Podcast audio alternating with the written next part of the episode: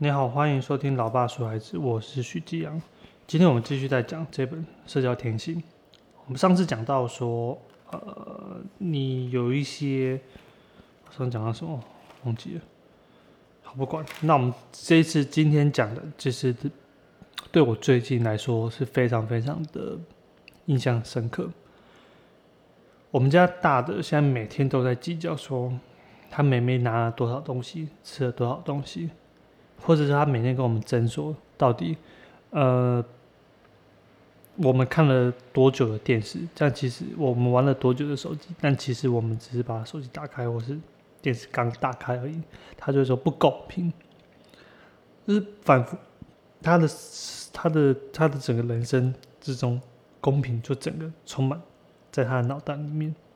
他用公平去解释这个世界上所有的东西。那什么叫公平？那一听就知道这东西是很主观的，是非常非常对他来说，只要对他不利的事情就是不公平，只要他没有得到的东西就是不公平。好，非常的非常的反社会化。好，那这边只是要提一下，我最近反正 NBA 的季后赛开始打了，我我又回去开始看 NBA 了，我我大概已经是。呃，我四五年没有再看 NBA 了，就包括有季后赛也是。我以前只是看季后赛，那今年呃，今年开始看的，呃，我猜原因是因为我那时候就看了很多 YouTube 的影片，里面介绍很多球员，然后我我就是有点恍然恍恍然醒过来说，哎，我以前认识的球员已经都不在了。谁谁谁谁退休，我根本都已经忘记了。这个谁谁谁还在打，哎，怎么还有在打？我就突然觉得，哦，因为因为去澳洲跟回来就生小孩，生小孩之后马上就进入一个呃呃忙碌的状态的时候，我根本就已经忘记这个事情了。就是这世界上还 NBA 这个事情，所以呃，等于是说，我就重新的，就是在 YouTube 上面把一些影片看完，就是说。所以你就像是复习的，然后那时候就看到一个，就是这个球员叫 Derek Rose，他就以前在公牛队上面，他刚出来的时候，嗯，然后他得到史上最年轻的 MVP，就是最有价值的球员，但是在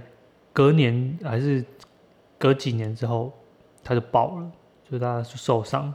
受伤之后就一直没有好，一直没有好，然后回来场上之后又继续受伤，后来球队就放弃他，放弃他之后他就只能变成一个流浪球员，一直一直一直一直一直不断的找其他球队，甚至他的那时候的薪资是史上最高的，就是他正定了一个螺丝条款，就是他会去鼓励说，哎，这些年轻的球员尽量的表现。所以不用去担心薪资的问题。可是因为受伤之后，我站在球队立场，我总不可能就是付钱给你养伤吧？好吧，那我就看谁要，我就把你送给谁。就这样子跑了很多很多的球队，然后嗯，到今年的时候，他早跑到活塞那边，那跑到活塞那边其实也没有打得很好，然后又最后又回到了尼克，结果一到尼克就发现哇，这个。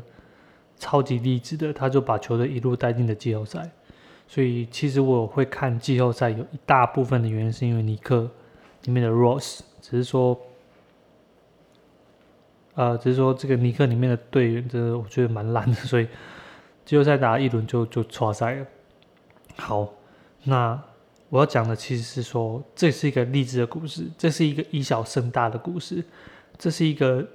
凭借着个人的努力。然后不断的去突破，不断的去，呃，打赢这个世界上这个系统、这个制度上怪兽的一个故事。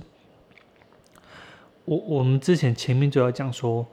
像我们人永远都喜欢听故事，那故事的原型到底是什么？就是所谓以小胜大，所谓呃充满挫折，或者说充满艰辛的这条路上面，然后最后成功了。这是在呃。哎，我忘记哪一本书了，是阴谋论上面吧？我讲到说，呃，人就是喜欢听故事，而且喜欢听这个圆满结局的故事，所以就算没有，我们才还是会自己去脑补这些东西。后来这本书才会跟你说，哦，原来像你在呃，我自己在看 NBA 的时候，都会去倾向支持弱队，就是说你今天可能这这个队伍以前来讲。他就是一个弱队，然后慢慢打，慢慢打，打到变成很强的队，变成一个历史强队。我就没有那么喜欢他，我就去支持那种小球队、很年轻的球队，然后去打败这些大怪兽，打败这些这些东西，纯粹就是来自于我自己的一个本能，就是喜欢看这些故事嘛。我就不喜欢就是以大欺小，这这就不是故事啊，这就不是故事啊。你自己想想看，我们之前讲的那个，你你一路呃。呃，升职上去，然后一路呃一帆风顺，然后升到高级主管之后，然后就去欺压下面小的职员，这这哪是故事？这这没有啊，这一定是你从小下面从小白手起家，一直干一直干的，干到最后面哇，发现说哇，我突然回头一望，我已经变成是一个呃高级官员了，或者我已经变成一个很有名气、很有成就的人了，这这才是比较我们讲所谓的故事吧。人大部分还是想要听这些东西。那 NBA 里面我也是这样子，就是我现在大部分都会支持弱队，像我最近就会支持快艇，就是每次都是逆转、逆转、逆转，我就觉得哇，好好看，真的很好看。好，那我们这个像我们会去，我自己会觉得说，像这些事情，比如说故事的原型，比如说以小胜大，比如说逆转，这些东西都会让。呃，我们会觉得说，哎，其实世界还是公平的。你只要肯努力，你只要肯克服挫折，这世界还是对你来说是公平的，是你可以去克服，或是你可以最后得到你想要的东西。好，那我想说，那这些公平就是从头到尾就是刻在我们自己的本能上面，所以我也不会去怪我们家大只的。我们家的阿姐说：“哦，你你现在怎么会去，就是很自我为中心啊？一种那么糟糕啊，或者什么之类的。我不会去针对他这个人所做一些的批评，但是我会去跟他说：，哎，你看了四十分钟，我看了二十分钟，你觉得哪一个比较公平？你吃了五个五个巧克力，妹妹吃了两个巧克力，你觉得哪一个比较公平？哦，我把这个事情摊在他的面前，让他去想这些事情。”那他一定会说，他一定会觉得情，你你还是看得到他情绪会在那边丢还是干嘛？有的没有的，可是他会去想这些事情，我觉得这是最重要的。他会去想这些事情。再，我们来讲一下公平到底出现在你的脑部区的哪一个地方，就是所谓的。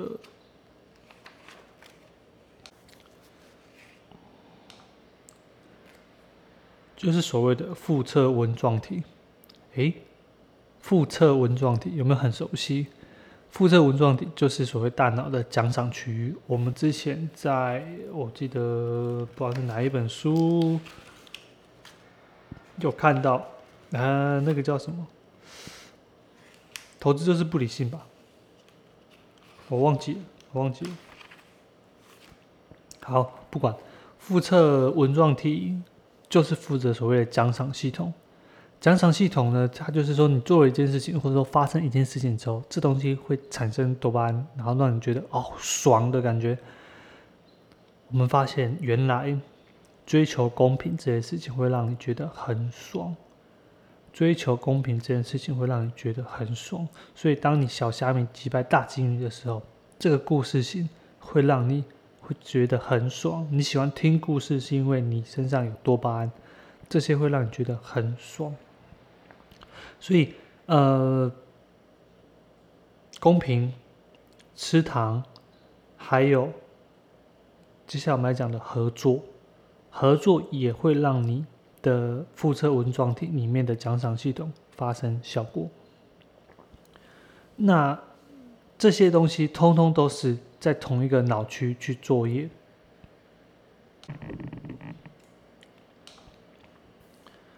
通通都是在同一个脑区去作业。我记得我之前在玩传说对决的时候，传说对决就是一个呃五对五的的一个游戏，然后它里面有很多的角色，跟篮球你可以想象跟篮球很像，里面可能有中锋，里面可能有射手，里面可能有控球后卫、得分后卫，那每个人做的事情都不太一样。对，但是他也加入了现代篮球，就是说不是把这些角色的定位定的那么的仔细。不是一个有一个纯中锋或者准控位，然后得分手就一直得分一直得分，不不完全是这样子。对现在的游戏，我觉得也也有点，呃，会让人家有更多的选择啦。那那时候我也是，呃，在选角上面我也是玩了很久，然后我也一一开始都选那些就是要杀人头的，就是得分手，你可以想象是得分手。就那个数据上面看起来很漂亮的那一种，后来发现这个角色超级不适合我的，为什么？就是，呃，这个角色没有让我有一种合作的感觉，就是我觉得我没有合作的感觉，就是我一直在等，跟那个角色可能要在旁边等，然后等到大家就是第一场就打的差不多，你再进去然后收割人头，我觉得对我来说。就很不适合我了，很不适合我。我有时候看着队友在那边实在是去的时候，我就直接冲进去，然后呃你就被送头了，然后就被队友骂说：“哎，你干嘛这时候还进来？”就是我会沉不住气，我就想要跟队友冲进去。后来我在选角的时候就选到一个一个大象，那它就是一个坦克，坦克就是一开始在在在在战场上面就是去挡住对方所有的攻击，然后你的血很厚，你不容易死掉。我觉得不容易死掉，这真的是这个游戏的重点。你只要不要死，其实真的就会让你呃有很大的、很大的、不很大很大的成长。然后后来这只大象又它的不完全是一个纯坦克，它也是一个魔呃辅助的坦克。这个辅助的坦克可以让你的队友很多的事情，比如说他的防御力会变强，比如说他那时候的攻击力，或者说那时候他如果被控制住的话，他可以解控，他可以解控，所以等于说他几乎是站在队友的立场去完成了这个角色，他不是站在对方去一定要把对方杀死，或是去控制别人，或是怎么样，他完全是辅助性的，所以他可能没有什么任何的杀伤力，可是他。在队友呃团团战，或者说跟队友合作上面，会非常非常的有具有呃连结性，或者呃很大的的合作的那种，就是那种那种感觉。所以我那时候就选定的就是这个角色。那我后来真的也把这个角色玩的很好，呃，我我也真的很喜欢这角色。然后我在后来的传说之后，我其实也没有玩其他角色了。但我现在没有玩了，很很有点好笑的是，说我那时候没有玩，就是我开始在看书了，就是我觉得我不想再继续被这个游戏控制住，所以我去看书。所以这两三年来看的，就是那么多本书，其实很大原因就是因为传说对决啊，我我也没有再回去玩了，只是我觉得那是一个很还不错的游戏啊，它就是 L O L 型的那种游戏，所以我自己也玩得出一个心得。所谓的心得就是说，哎。为什么我就是要选这些角色，或者说为什么我就是去观察到说，会去观察到说，哎，大家在在玩这些游戏的时候，会就是去干掉自己的队友，或是说，呃，就是你反而会去伤害自己队友里面的感情。那我自己也觉得说，我从来没有做过事情，只是说面对这事情的时候，我就觉得很奇怪。就是你干嘛一定要？你干嘛一定要就是讲这些废话？你不为为什么不如直接去就是思考一下，到底要怎么跟队友合作这个事情？不管是我们刚才讲的那些传说啦，或者说合作啊，其实这些东西你都可以把它当成是一个呃社会奖赏。就是说你做这些事情，虽然对你自己的用处没有很大，或甚至你把自己牺牲掉了，可是你你呃你。的那种奖赏，你的那种感觉还是会。我们先讲这种，还是有一种感觉，是你觉得很棒，一起做完一件事情的那种感觉，真的是很棒。那这本书的脑科学，脑科学就跟你说，其实你的这些东西，这些奖赏，社会性的奖赏，合作完之后，呃，完成目标的这种感觉，其实都是你的奖赏系统，你的腹侧纹状体，它提供了多巴胺，让你觉得哇，很爽，那种感觉就是，呃，你追求到的公平。我们刚才讲了很多的公平的例子，包括，呃呃，我想要 NBA 里面支持弱队，我想要这个以小胜大。我想要有这种呃故事的原型，就是就是小虾米抵抗大鲸鱼，或者是说呃现代社会现代的新闻里面有很多都是就是很呃呃仇富啊，或者说很多的那种呃怎么讲，就是小人物的故事，然后怎么样怎么样努力，这这种其实都是很在群体内讲求公平，所以你看到这些事情或听到这件事情的时候。其实你都会觉得有一股爽感，就是会有一股爽感，包括像，呃，像你如果今天被赞美了，其实也都是。公平合作，跟被赞美，这些都是会有奖赏系统的，奖赏系统的发挥，这这感觉跟你吃糖是一样的，就是你的你的，呃，是会上瘾的，是会是会让你感觉非常好的，是会让你想要继续下一次再继续做的。所以这这就是说，这些东西通通都是把它呃放在同一个区，应该说脑区里面都会有活动的一个一个一个状态下。包括你如果帮助别人，有时候你甚至你你说你帮助别人，你甚至会说哦，这这小事，或者说哎没有，我只是不只是呃顺路顺便，你甚至不想承认说。你甚至不想承认说你就是想要帮助他们。我觉得有时候在亚洲啊，就是我们都会想要帮助别人，可是我们又不敢讲。到底为什么我们亚洲人好像这么这这么不喜欢去去去赞美别人，或者是去表达自己的感觉，或者是批评别人的感觉？其实都跟我们太注重于群体，我们太注重于集体。我们我们还是把自己不是一个个体，我们不是像西方的的怪人、西方的 weird 这些人一样，呃，当成是一个个体的。我们我们从来都没有这么想，从以前到到最近这这个世代，或者说到到看国家，但是我觉得台湾可能会比较走前面一点点，在亚洲方面，可是，在很多的亚洲国家，其实还是把。呃，群体当成是一个个体，不是你的人，你的个人当成是一个个体，所以很多时候，嗯，那种没办法表达出来的那种感觉，赞美别人，或是说呃怎么样，去批评别人，就等于说你好像你好像处于处于一个在群体里面的一个主导地位，就是你可能就是一个出头鸟，那你出头鸟在群体里面可能就是会被。呃呃，就是会被被干掉，或者是干嘛之类，有的没有的。可是你要知道，群体里面又有人需要出来领导，所以这东西就变成很矛盾。就是我们有时候我自己会觉得啦，就是说，在台湾，比如说像选举好了，我们都会觉得说，哦，我们就要选出一个人来改变这个社会，就是我们内心期待这个人来改变这个社会。我们期望他来改变我们自己，可是我们有没有想过，其实，在民主制度里面，我们并不是需要这个人来领导整个国家的。最主要还是说，透过这民主的机制，我们去限制，我们去限制这个人使用过多的权利，然后我们用自己的制度去领导我们自己，去走向这个国家的未来。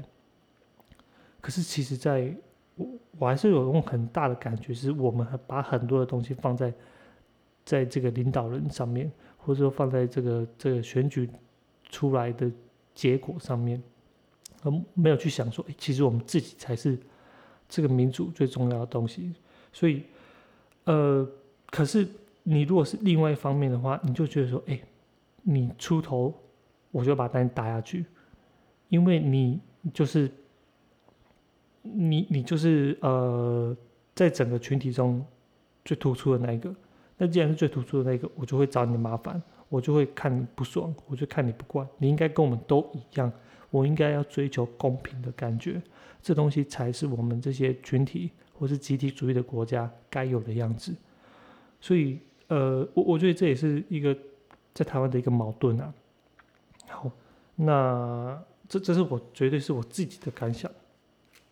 好，那接下来我们讲了这本书，呃，心智能力其实我们都已经呃讲过很多次。呃，我自己是我自己是念电影出来的，所以。呃，那时候在学校的时候，在学校的时候，比如说像写写剧本，或是拍什么东西，或是说去去去分析电影的时候，永远都会有一个议题，就是你想的跟观众想的到底有没有一样？就是你有没有把你想要表达出来的东西，透过电影这这电影，透过电影这个媒介去给观众知道？那反过来说，观众他在了解。角色里面的角色里面的，比如说情绪也好，心情也好，还是里面的主人在想什么，里面的主角在想什么的时候，去了解到哦，你想要讲的东西，这是属于反向的。所以，我们以前会常常看到电影里面，如果有一个人在奸笑，就是他只有一个人，可是他嘴角就上扬，然后就一副很贱的表情。我们甚至都不能说这个东西。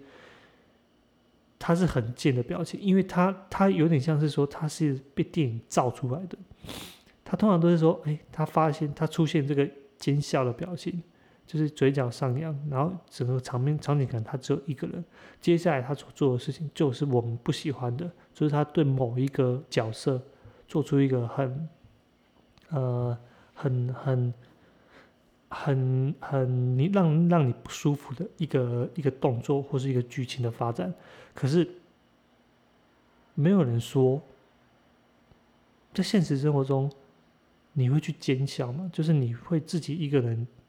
的时候，然后呵呵呵呵，就像有点像蜡笔小新这样子。所以这东西其实是它被它是一个电影语言呐，我觉得它是一个电影语言语言。就是它在现实生活中可能就不常用，可是，在电影里面你看到这些桥段，你就会自然的反应说：“哦，他应该是坏的。”因为我从这个东西去判断，就我如果看的够多的话去判断，然后这时候你就发现说：“哦，你透过这个东西，你知道，透过他这个笑，你知道这个坏人心里面可能在想什么，可能要做什么事情。”这就是一个心智能力的的一个发展，所以对小孩子来说，他看到这个笑，他可能觉得他在笑；而对大人来说，他觉得他在奸笑，他在奸笑。所以大人会有额外的的的想法出现，其实就是因为，呃，你的前额叶皮质，或是说你的心智能力越来越发展到后面的时候，你懂得更多，所以这些东西，电影语言的东西就会让你呃。知道更多。好，然后我昨天也做了一个实验，这个书上面有写叫做沙利与小安的实验。那稍微讲一下，沙利小安的实验就是说，他他就是他把实验者是小朋友，实验者男实验者是小朋友，然后小朋友是他一个观众。那呃。啊，受试者啦，受试者，受试者。那实验者就是，譬如说像我，昨天就是拿了两个娃娃，一个娃娃可能叫做呃兔兔，一个娃娃叫做那个米妮。好，拿了两个米妮，然后他们有点像是那种手偶戏。米妮看到米妮就走过来，然后看到了那个盒子里面有一颗水果，他接下来就把这颗水果。放进正方形的盒子里面。好，我们跟你讲说有两个盒子啊，左边左边的盒子叫正方形的盒子里面有一颗水果，拿起来放在圆形里面，放在圆形里面的盒子。接下来，接下来兔兔就出现了。兔兔出现之后，米妮就离开了。好，米妮离开之后，兔兔就去把圆形里面的水果。右边那个圆形里面的水果拿起来，拿起来，然后放在左边，左边那个正方形的盒子里面。啊，他们都是封起来的，他们都封起来的，这时候米妮就会出现了。那如果是有心智能力的小朋友，他会知道米妮在想什么。米妮知道水果被调换位置了吗？昨天我做的实验是对我家小的，他现在两岁，完全完全没有办法。他直接就是米妮回来的时候，他直接就把正方形那个盒子打开。他说在这里，在这里，他直接就把正方形盒子打开。可是对于我们家大的，他回来的时候，我就问他一个问题：请问米妮应该要打开哪一个盒子，才会发现啊？应该这样讲。我那时候问他的是说：哎，你知道米妮，你知道米妮它的水果已经换位置的吗？自己呃，那个我们家大的就说知道啊。可是米妮知道吗？米妮不知道，对，他就不知道，因为他现在已经可以站在米妮的角度去想这些事情了。他虽然他知道，但是他知道米妮不知道。好，这就是这就是呃所谓的呃错误讯错误信念讯息，这就是你慢慢的可以用你自己的心智去想别人在想什么了。这就是这个实验有稍微提到的部分。那我们一般来说都会想说，哎，呃，智力这种东西到底是什么？我们智力一般来说可能会分两种，可能有演绎法，演绎法什么就是推呃逻辑啊、推理啊这些东西的。那归纳法就是推测、预测，就是你有很多的 data，现在很流行就是大数据，然后喂给 AI，比如说像的电动车，比如说像很多的的的那个那个网络上面的一些资料分析，他们就是。一大堆资料，然后就喂给喂喂，一直喂，一直喂，一直喂，那一直喂会越来越准，或者是像呃演绎，就是逻辑推理这些东西，就是有个 A 加 B 等于 C 的这种感觉。那这些东西都是来自于你的呃，这那个叫什么工作记忆？工作记忆负责的片段，就是在你的脑区的哪一个区域呢？叫做后外侧顶叶皮质跟外侧额叶皮质，稍微知道就好。这些东西就是你的工作记忆，它是属于短期的记忆，它是属于短缺记忆。你可以把它想象成，你可以把它想象成，就是，呃，你你你桌上你准备读书，你准备读书，那你桌上的书其实就是你的工作记忆、短期记忆。但其实你真正的书有哪些，在你的书柜那边，只是你没有办法在书柜那边一次看完全部的书，所以你只能先拿一本、两本放在你桌上。好，这就是你的工作跟的的短短期记忆。那这些东西用到的，就是你的，比如说像演演绎啊、归纳，这些都是用到你的呃工作记忆上面。可是我们现在聊一下，什么叫做呃社会智力？社会智力一般来说，哦，那我们现在讲一下什么叫呃社会智力，呃。这个作者其实他很常用脑科学去分析很多事情，所以就就是譬如说，像你如果要记到很多的事情，你就要一一一下子要把所有事情记下去的话，就像这些不相关的东西，如果你可以全部记起来，那就表示哎，其实你的智力很好，一般的智力很好。可是如果你可以把这些事情不相关的东西全部都把它组合起来，这些全部组合起来，它是有一个呃。有有一个因果逻辑，或者说这因果逻辑，你甚至是自己把它给组起来的，它可能也也没有，你你懂我意思吗？那有点像是有点像创造力，有点像是想象力的感觉，就是它可能完全 A 跟 B 这两个是完全不相关的，你看似觉得不相关，可是你会硬把它连起来，或者是你会去猜他们好像有某种关联性。那这个实际上，如果它真的有某种关联性哦，那就表示你真的好像很聪明。诶，你怎么会想到说？你怎么会想到说？诶，这块拼图原来是在这里的？你怎么会想到说？诶，原来这这颜色差那么多，应就是应该拼在这里。可是像我们一般来说，都会觉得说，哦，你如果有很多很强的数学能力或是一些推理能力的话，像这些东西其实放在我们上面那一个，就是所谓的智力上面。可是像呃，在脑袋里面。在那个，在你的脑袋里面，你的背内侧前额叶皮质，或是那个是叫颞顶交界区，或是后扣带皮质，或是颞顶端这些东西其实是拿来处理所谓的，呃，我我会觉得说是不相关的啊，你把它连接起来，其实有点像创造力或是想象力的这种心智化或是故事化，其实可以把它当成故事化，因为我还是觉得是有关联的。既然是有关联，它是属于一个是有逻辑的，就是有 A 跟 B 这样子的感觉。好，只是说。只是说，大家这样会觉得说，哎，这东西好像没有关系。譬如说，我给你一个例子，汽车跟滑板车，那你觉得有关联的东西是什么？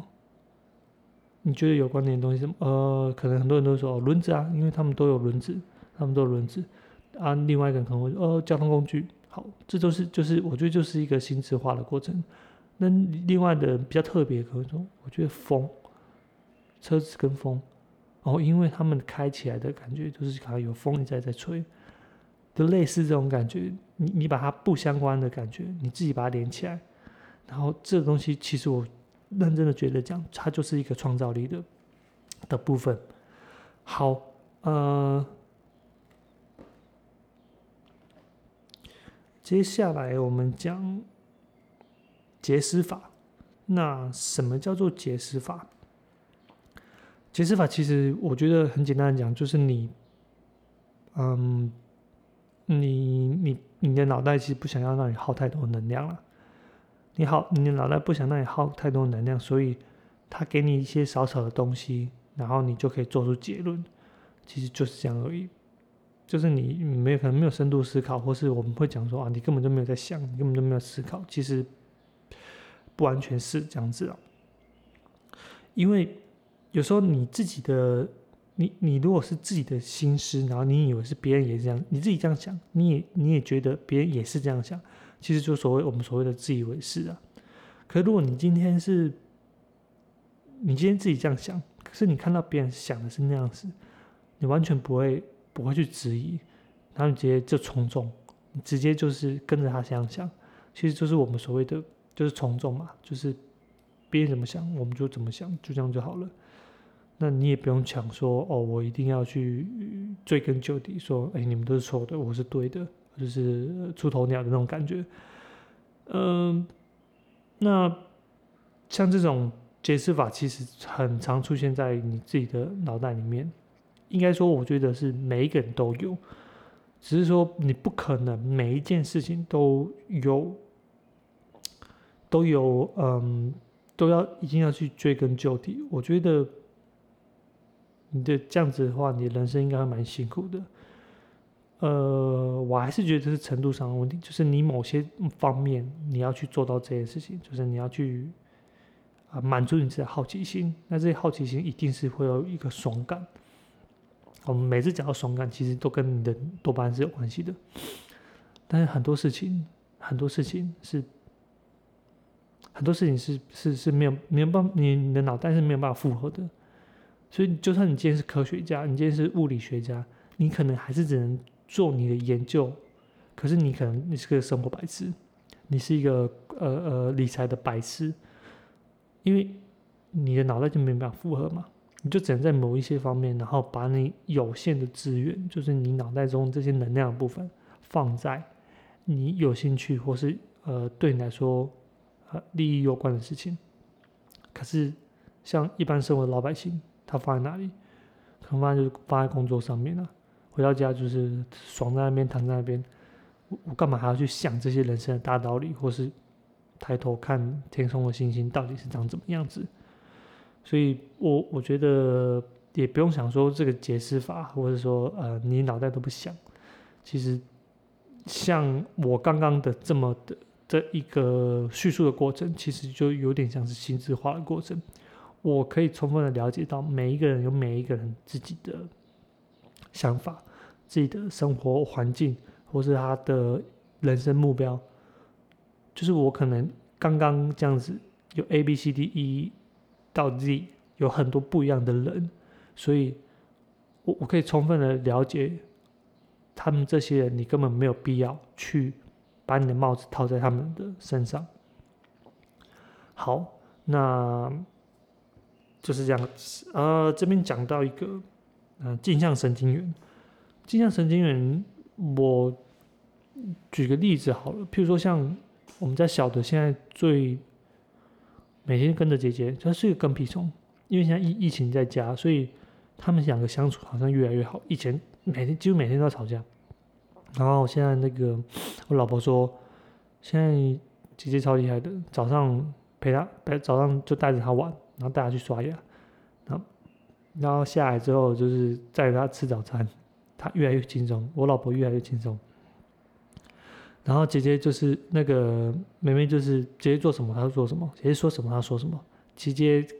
做什么事情，她跟着做什么事情。虽然有些做不到，但是，但是她就是跟着做，啊，她也觉得很好玩。我觉得这有点像镜像神经元这种感觉。别人在做什么时候，啊，你也可以，你也可以，你一直跟着做，可是你。其实是没有意识的，或者说你可能就是根本不知道你自己在做什么。好，呃，在这里我们又可以讲到一个一个应该是实验吧，就是说他把一群猴子，然后就每天喂它吃花生米。后来他在另外一群猴子身上装呃脑袋里面装了一个就是反正是追踪器的东西，就是他脑袋里面有追踪器，然后。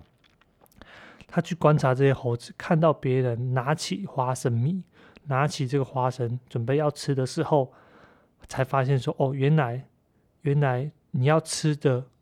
你你的你还没有吃的那些猴子，你看别人准备要吃那些猴子，他们脑袋中的反应，他们脑袋中的反应跟你准备要拿起来吃那种感觉是一样的，就是他脑袋里面就是会有一个叫做运动皮质跟顶下。”呃，顶下小叶皮质这些东西，它是让他会有感觉，说我也想要把它拿起来吃。不知道，我不知道这算不算？就是我每次，我我听过一个我一个朋友，然后他开车很快，他说他有次载他妈，他有次载他妈，然后开开开到后来到目的地，然后就下车，下车的时候他妈就觉得脚很酸，脚很酸，踩的很酸，然后我就说。你妈又没有开车，她酸什么？她说她每次就是准备，她她准备要刹车的时候，他妈会跟着刹车。他妈坐在旁边的驾驶座，可是他妈会跟着刹车。我觉得这种有种类似的感觉，就是你你做不到，你虽然不是现场，可是你没有办法置身其外，你好像就是在里面当中，然后你脚跟着踩，你的运动神经、运动鼻子就跟着做。这这，我觉得这很类似。那其实这些东西都只是模仿，只是动作。你有时候有做，有时候没做。你的呃，你的脑袋里面虽然有些动作，可是你你可能是没有做的，但是你的脑袋是很想做的，是很想做的。那这跟我们刚刚讲的那些心智化到底有什么不一样？呃，作者在那边提出我说，可能是一个层次上面的不一样。也就是说，你可能只是先模仿别人的这些动作。可是你要去猜测别人心里面在想什么的时候，可能是已经是后来发展的状况。比如说，他拿出一个杯子，你今天看到一个人拿一个杯子，里面有水，拿起来靠近嘴巴的时候，你会想到说他会把这杯这这杯水泼出去吗？不会，你你大部分的直觉都是说，哦，他要喝这杯水。你知道他要喝这杯水，可是你知道说他心里在想什么吗？他心里在想什么吗？我们还是回到电影的观点来讲好了。譬如说，呃，有时候我们会在电影的角色里面都看到，呃，这个角色在做什么事情。譬如说，他在酒吧里面，然后两眼无神，然后坐在那边，然后这时候你会知道说，他的动作没有任何动作，可是今天来了一杯酒的时候，他一下就把它喝掉了，他一下就把它喝掉了。你这时候就是，你这时候就会知道说，哦，他他准备要做哪些动作，他拿了这酒杯，可是你没有想到说，哎，他可以一下就把它喝掉，但是你还是可以猜得出他心情很糟，或者是你今天想象成另外一个场景，呃，他今天酒来了，然后他喝了一小口，他喝了一小口，你知道他喝了一小口，但是你会知道说，哎，他为什么心情很好吗？或者说你会知道说为什么他心情不好吗？可能多多少少从他表情上面猜得出来。所以作者在那边提到说，其实这是一个比较层次化的感觉，就是呃，像镜像神经元，像我们家小的，现在在模仿模仿其他的大人或者其他的呃大朋友的时候，可能是属于发展的期阶段。等等到后来四五岁之后，他开始可以去揣测别人的想法了。我自己是觉得说，就是因为你这样子的动作，这样的动作，去导致说你可以去你的大脑可以让你慢慢发展到可以去猜别人在想什么的感觉，就是先学，先学，学到后面才知道说为什么要学，先学，然后才知道说为什么要学。我我是觉得说，啊，像。像，呃，我们家四四四五岁这个跟现在两岁这个，在我现在眼前看起来就真的是很有很有感觉啊！就看到这本书的时候，好，呃，最后这里有讲到同理心啊，但是我这边很想要把同理心拿去额外出来再讲，因为同理心这个东西太难。太难解释了，太难解释。说它太多东西，它基本上可以拿出直接做一本书或是一个专题来讲。那我这边还是用它啊稍微提到的部分。我们一开始讲的是说镜像神经元，接下来发展成心智化。接下来你知道他在想什么时候，你能不能感受到他的感觉？